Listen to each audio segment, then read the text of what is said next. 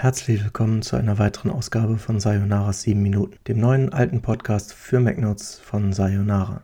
In dieser Ausgabe möchte ich gerne das Problem ansprechen, dass das Internet kaputt ist. Es ist kaputt und trotzdem macht es auch immer noch Spaß. Es kommt darauf an, mit welcher Perspektive man draufschaut. Jetzt fragt ihr vielleicht, wie kommt er darauf und was meint er damit? Nun habe ich keine roten Haare, als ich zuletzt in den Spiegel schaute und gehöre nicht zum Cast von IT Crowd. Also geht es nicht um die Technik im Internet und dass Gmail vergangene Woche mächtig Probleme hatte oder Apples iCloud gefühlt nie wirklich funktioniert.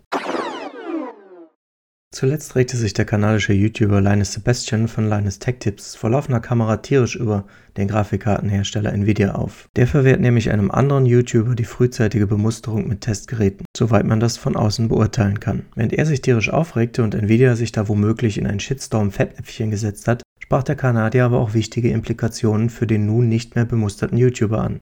Denn der hat ein Problem, das weit über die Berühmtheit und den Geltungsdrang hinausgeht und an das niemand so recht denkt, wenn man nur von außen drauf guckt. Wenn man YouTube als Beruf betreibt oder eine Webseite geschäftlich, dann ist man in einer Art Hamsterrad gefangen. Es ist dieses Hamsterrad der Algorithmen und der Neuigkeiten, aber auch der Konkurrenz und zunehmenden Medienkompetenz. Diese Spirale von immer schneller und immer weiter, mit der alle immer besser zurechtkommen, weshalb der Wettbewerb nur noch schneller und noch härter wird. Linus erklärt den Zuhörern vor laufender Kamera, wie sich innerhalb weniger Tage und manchmal sogar weniger Stunden nach einer Produktveröffentlichung das Interesse an einem Thema verändert und damit auch die Umsatzmöglichkeiten.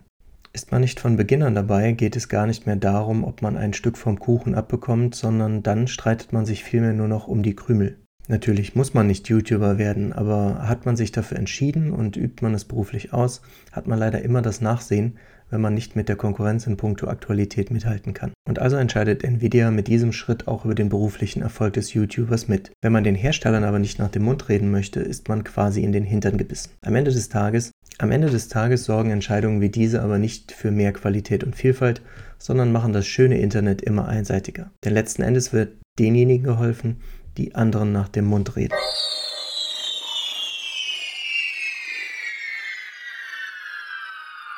Dieses Problem hat YouTube aber nicht exklusiv. Stattdessen gehört es zu dem Internet, das wir kennen. Ich teile an dieser Stelle eigentlich nur eine Beobachtung mit, die ich schon vor Jahren machte. Es war im April 2011, als das PlayStation Network ausfiel und mir klar wurde, dass das ein Thema ist, bei dem ich als Betreiber einer Spielewebsite nicht nur mit meinesgleichen konkurriere, sondern plötzlich auch mit dem Spiegel und selbst dem Kölner Stadtanzeiger. Manche finden es schade, dass Redakteure vom Stern die neuen Apple-Kopfhörer ausprobieren können und sie selbst aber nicht. An dieser Stelle gibt es von mir keinen Neid, sondern zum einen Stolz darüber, dass ich nicht von Apple abhängig bin und mit dieser Entscheidung ein wenig außerhalb dieses Hamsterrads sein kann, mit allen Implikationen. Zur Wahrheit gehört nämlich, dass ich nicht so finanzkräftig bin, um mir alle diese Produkte immer leisten zu können, um dann darüber zu schreiben. Bedeutet das aber umgekehrt, dass schon finanzkräftige, etablierte Mainstream-Medien unterstützt werden? Für diese ist das Schreiben über Apples AirPods Max oder das neueste iPhone so etwas wie der letzte Strohhalm. Eine Situation, in der ich nicht unbedingt stecken möchte.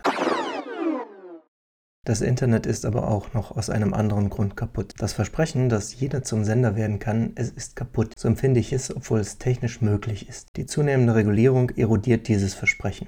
Ich kann in Deutschland nicht einfach auf YouTube oder Twitch ein Live-Publikum erreichen, denn dann müsste ich eine Rundfunklizenz erwerben. Ich muss außerdem damit leben, dass ich für die Verwendung eines Bildes abgemahnt werden kann, das jemand anderer in Großbritannien oder den USA einfach verwenden darf, genauso wie ich es tat. Anbieter wie Pixray aus Potsdam helfen sogar dabei, diesem deutschen Geschwür von Abmahnunsinn zu mehr Geltung zu verleihen, bei dem Firmen mit Absicht Bildrechte nur für Deutschland erwerben, weil das Urheberrecht diese Lücke hat.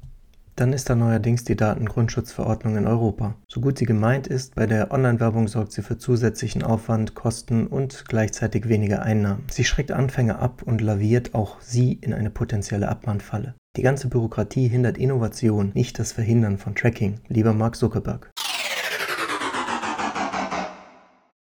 Wir sind an einem Zeitpunkt angelangt, an dem nicht nur Leute das Internet benutzen, die irgendwie technikaffin sind. Wir sind vielmehr so weit, dass auch Oma und Opa jetzt ein Smartphone haben und Bitcoin kaufen wollen, weil sie irgendwo gehört haben, dass der Kurs durch die Decke geht und man damit reich werden kann. Habt ihr solchen Leuten schon mal versucht zu erklären, welche Probleme diese digitale Währung für den CO2-Fußabdruck auf der Welt bedeutet? Vermutlich hattet ihr damit genauso viel Erfolg wie Verschwörungstheoretikern Einhalt zu gebieten oder Hate Speech anzuzeigen oder Trends zu Selbstmordspielen zu verhindern. Das alles ist das Internet in seiner kaputten Form.